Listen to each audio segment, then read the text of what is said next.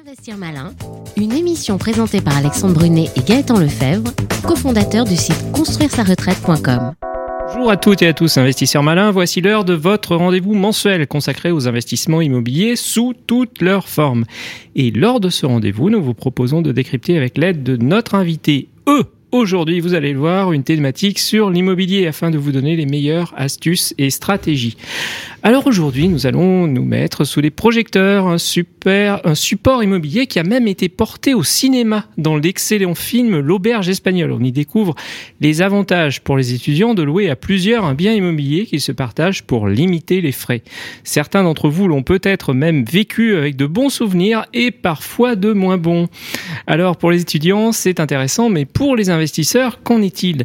Est-ce comme on l'entend parfois un Eldorado? Y a-t-il des règles à respecter et des précautions à prendre? Alors pour nous aider à répondre à cette question, ce mois-ci, nous avons le plaisir d'accueillir la référence en France, n'ayons pas peur, sur la colocation, Audrey Perrin. Audrey Perrin, bonjour, merci, un grand merci d'avoir accepté notre invitation. Audrey, première question euh, immédiatement, on, on associe souvent la colocation aux étudiants. Est-ce que c'est vraiment une règle immuable et surtout, est-ce que cela condamne finalement l'investisseur à choisir un bien au cœur d'une zone étudiante, Audrey? Bonjour.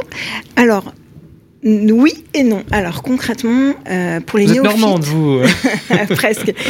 Pour les néophytes, en fait, euh, souvent lorsqu'on pense et qu'on parle colocation, eh bien, on pense effectivement aux étudiants. Mm. Mais en fait, les étudiants ne représentent qu'un septième des profils vers lesquels on peut se tourner pour faire de la colocation. Un septième. Un septième et ne représente même pas la majorité dans ce septième. D'accord. Pour le coup, c'est intéressant, mais pas que. On peut vraiment, vraiment, vraiment faire de la colocation partout. Mais c'est vrai que les étudiants, c'est vraiment euh, quelque chose d'un peu plus facile.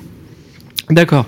Euh, et alors finalement, être, être au sein d'une zone étudiante est intéressant, mais ce n'est pas une nécessité absolue, euh, venez-vous de, dire. Mais qu'est-ce qui fait qu'un bien sera plus ou mieux euh, adapté à la colocation qu'un autre? À la fois pour cette partie étudiante, mais aussi pour les 6 septièmes euh, dont vous allez certainement nous dévoiler euh, la source. Alors effectivement, euh, les biens que j'affectionne particulièrement, ce sont des biens que j'estime être en étoile. C'est-à-dire que lorsqu'on rentre dans la Oui. porte, on a entre guillemets un couloir et de part et d'autre euh, de, de ce couloir-là, on a toutes les pièces. Donc ça, c'est vraiment un appartement que, que j'estime même même être hybride, parce qu'il peut certes s'adapter à la colocation, mais après peut être aussi revendu très facilement et être adaptable à tous les types de profils dont je vous ai parlé. Par exemple, on a dit que les étudiants représentaient un septième. J'ai dit que les étudiants représentaient un septième.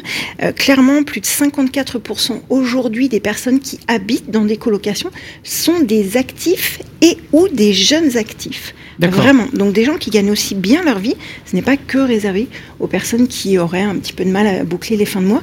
On est vraiment sur une recherche d'autre chose, d'un emplacement, aussi d'une ambiance et le fait aussi de ne pas être seul.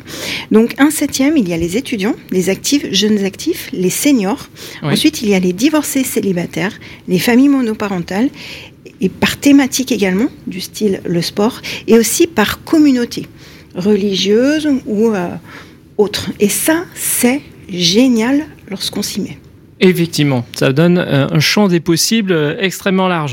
Et euh, au- au-delà de, des aspects euh, agencement général du bien que, que vous venez d'évoquer avec ce dispositif en étoile, retenez-le bien tous, faut-il prévoir un équipement particulier du bien?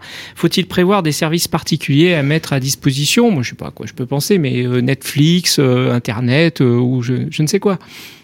Alors, oui, euh, sachant que la, la colocation évolue beaucoup, c'est-à-dire qu'on ne va pas mettre les mêmes équipements selon qu'on fasse par exemple de la colocation senior, Oui. évidemment avec des portes un petit peu plus larges, etc., etc., ou euh, de la colocation par exemple étudiants ou jeunes actifs. Les actifs ont pratiquement tous un PC portable.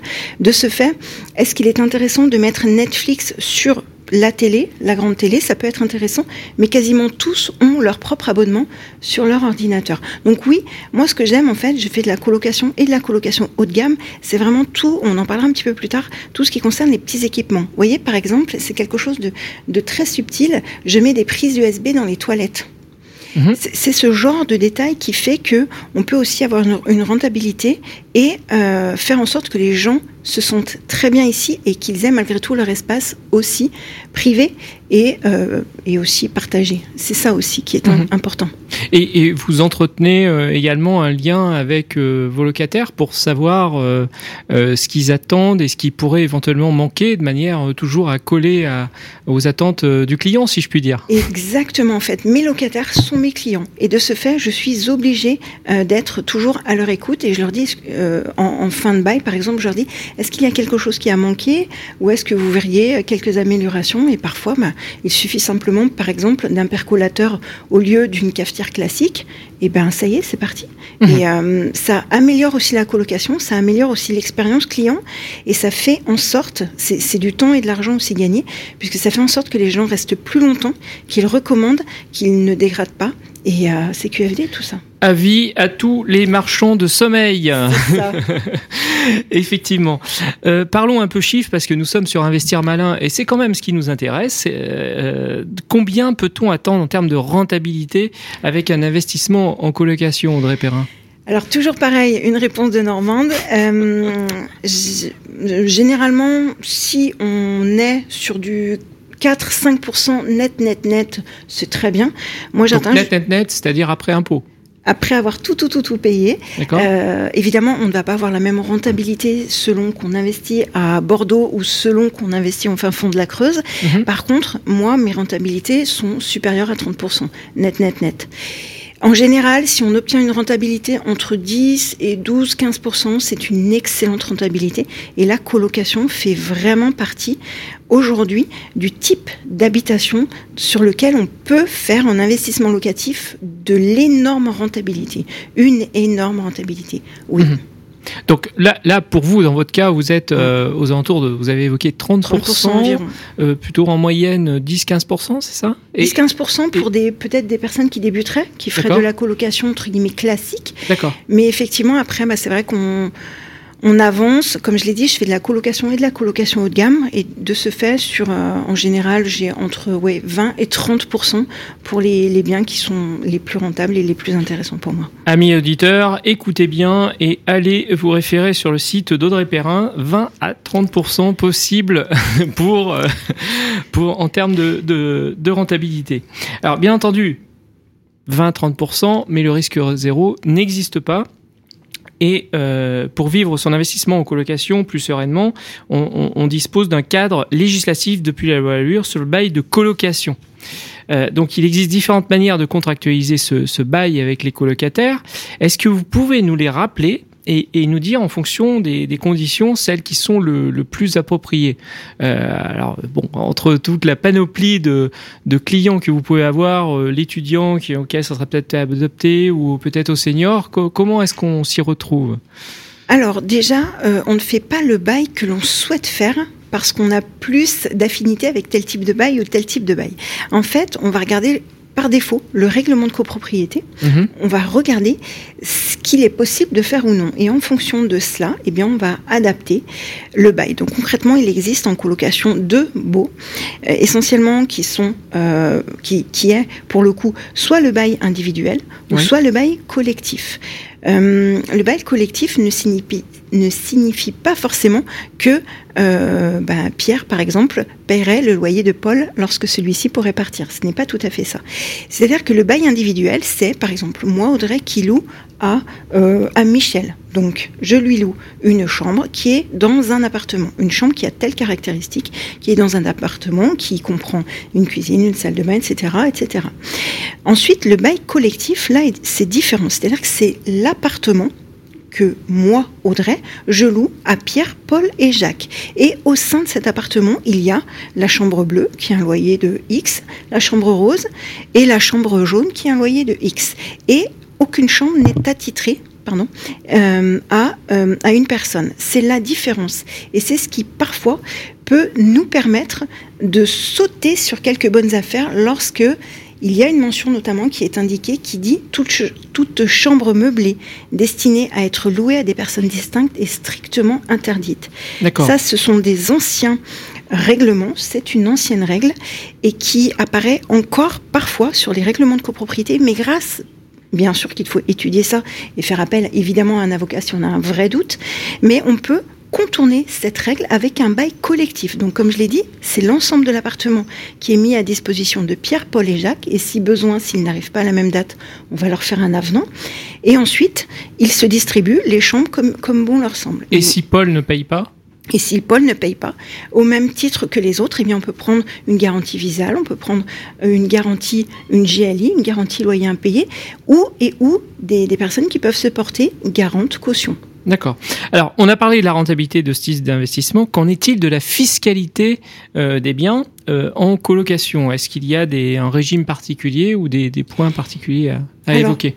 Non, pas forcément. Ça va toujours dépendre de votre situation. C'est-à-dire que si vous êtes en couple, si vous investissez seul ou pas, ou que vous avez une grande famille, ou que vous souhaitez euh, transmettre à des personnes, vous pouvez très bien mettre la colocation dans tous ces systèmes comme, euh, comme ça. Il y a bien sûr le LMNP, le loueur meublé non professionnel, on peut basculer aussi en LMP, loueur meublé professionnel, on peut même faire de la colocation nue ou meublée dans une ESCI par exemple. Mhm. Il n'y a pas de contre-indication, c'est vraiment vous, en fonction vraiment de votre régime fiscal, de, de votre situation aussi professionnelle, vous voyez, j'ai pas mal de personnes qui sont fonctionnaires qui n'ont pas le droit eh bien, d'avoir des, euh, des biens, entre guillemets, en nom propre, hein, c'est un petit peu plus complexe que ça, peuvent très bien euh, posséder une SCI, par exemple, mais ne pas être le, le 1% qui, qui est gérant de la SCI. Mais eux peuvent en posséder 99% des parts, mais ne peuvent pas être gérants. Et toutefois, ils peuvent malgré tout eh bien, investir dans l'immobilier en mettant ces biens-là dans une SCI. Mais on ne peut pas en vivre, puisque c'est encore différent. Alors qu'en nom propre, on peut en vivre. Très bien. Alors, vous proposez des formations en ligne hein, via votre site euh, Les Revenus Autrement, euh, mais aussi des coachings sur l'investissement immobilier et en particulier euh, la colocation, bien sûr. Donc, il y a de plus en plus, par conséquent, d'acteurs hein, sur, le, sur ce secteur et donc essentiel de se distinguer par euh, de la concurrence, peut-être en allant vers le haut de gamme, comme, euh, comme vous l'évoquiez. Quels, quels sont les critères de, de choix? Je pense qu'il y a beaucoup d'auditeurs qui se posent cette question. Quels sont vos critères de choix en termes de zone géographique et, et de type de bien pour vous? On a vu, vous aviez un petit peu dévoilé euh, la forme de l'appartement en étoile, mais est-ce que vous auriez quelques pistes à nous donner. Alors j'ai beaucoup de pistes et il y en a une qu'il faudrait vraiment retenir, c'est, enfin en fait il y en a plusieurs, mais il y en a une qui est particulièrement intéressante, c'est, euh, s'il vous plaît, regardez déjà la cible vers laquelle vous voulez vous orienter avant d'acheter un quelconque bien. Regardez s'il y a un marché, regardez les types et les profils de personnes vers lesquels vous avez envie de, collaborer, de travailler avant de vous, ben, de vous lancer carrément dans un achat immobilier. Je vois 99% des personnes qui viennent me voir, qui, qui achètent un bien et qui se disent ben, je vais le mettre en colocation, mais qui n'ont pas étudié à qui ils vont le louer.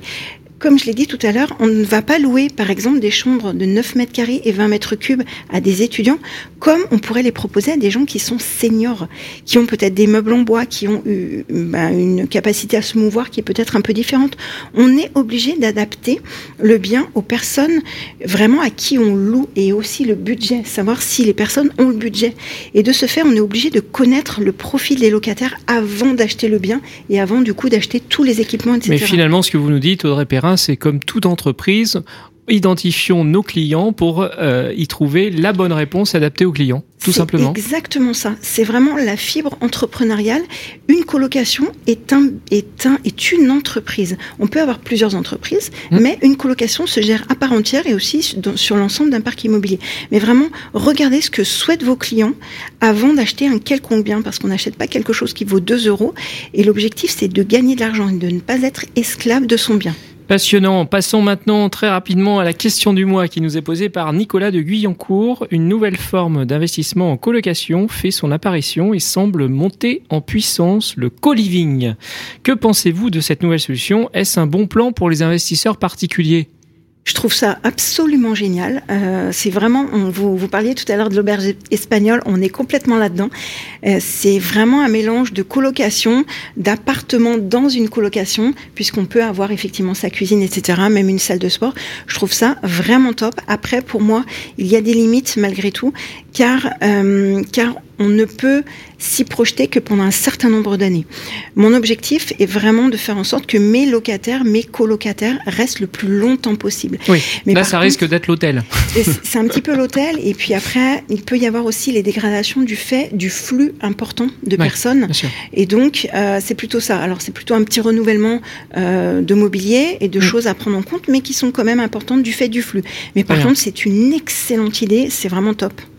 Très bien, merci euh, Audrey Perrin. Nous rappelons à nos auditeurs que vous êtes fondatrice du site Les Revenus Autrement et que vous dispensez régulièrement des formations et, euh, accompagnez des investisseurs via des formules de coaching. Quant à nous, nous vous donnons rendez-vous le mois prochain pour découvrir un nouveau thème. En attendant, vous nous, pouvez nous retrouver sur le site construire-ça-retraite.com dans lequel vous pourrez découvrir plein d'investissements malins comme la colocation. Évidemment, n'oubliez pas, demain se décide aujourd'hui et ne passez pas à côté des bonnes occasions en suivant les bons conseils de nos invités. Merci Audrey. Merci beaucoup. Investir malin, une émission présentée par Alexandre Brunet et Gaëtan Lefebvre, cofondateurs du site construire-sa-retraite.com.